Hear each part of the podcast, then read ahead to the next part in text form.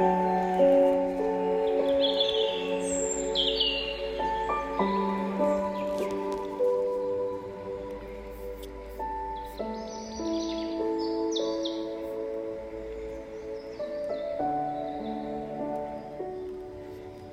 nome do Pai, do Filho e do Espírito Santo. Amém.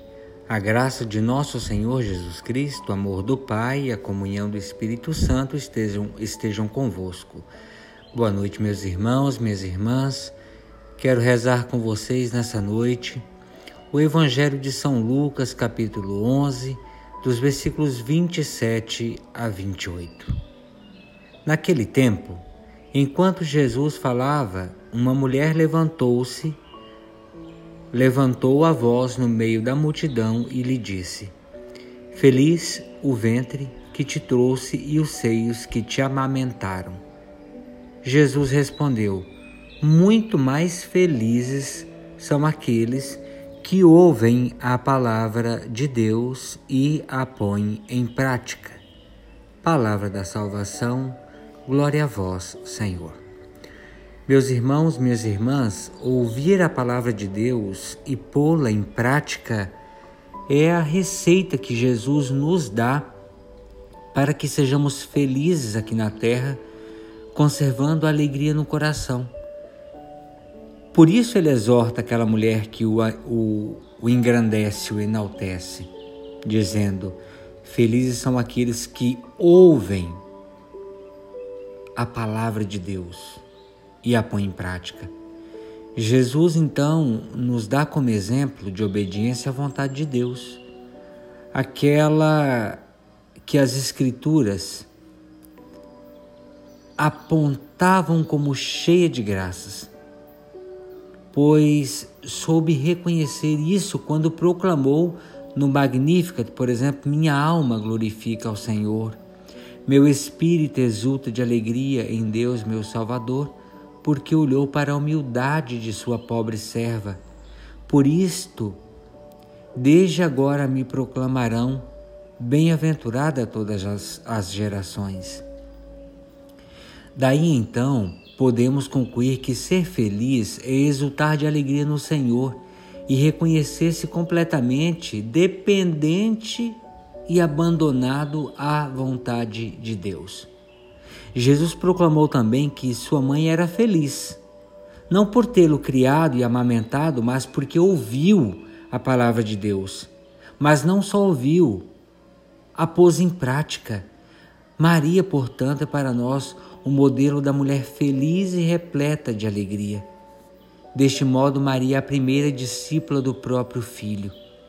Ela, como diz a Lumigêncio, é o modelo da igreja na ordem da fé, da caridade e da união perfeita com Cristo. Escutar a palavra é um excelente meio para descobrir cada vez mais a pessoa de Cristo e o mistério do seu coração e anunciar o seu amor, que excede todo conhecimento. Sublinhe-se, meus irmãos e irmãs, a palavra frequência. Não se trata só de escutar a palavra de Deus na missa ou em eventuais paraliturgias.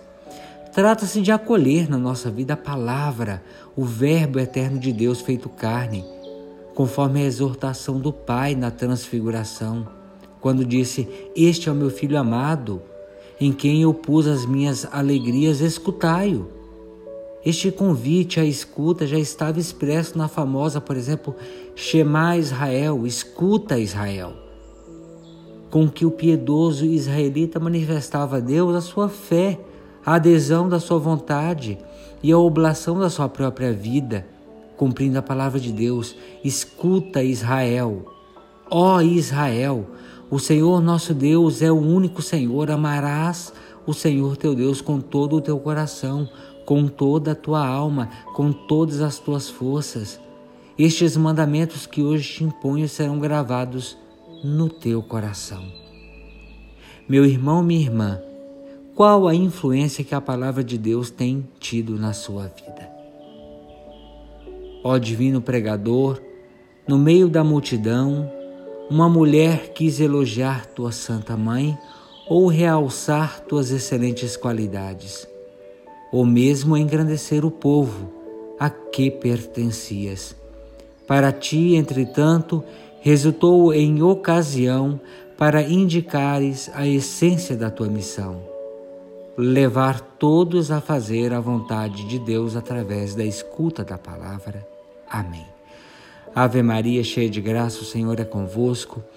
Bendita sois vós entre as mulheres, e bendito é o fruto de vosso ventre, Jesus. Santa Maria, Mãe de Deus, rogai por nós, pecadores, agora e na hora de nossa morte. Amém. Pela intercessão da bem-aventurada Virgem Maria do seu esposo São José, desce e permaneça sobre cada um de vós a bênção e a proteção de Deus Todo-Poderoso, Pai, o Filho e o Espírito Santo. Amém. Meus irmãos, minhas irmãs, tenham todos uma excelente noite. Fiquem com Deus.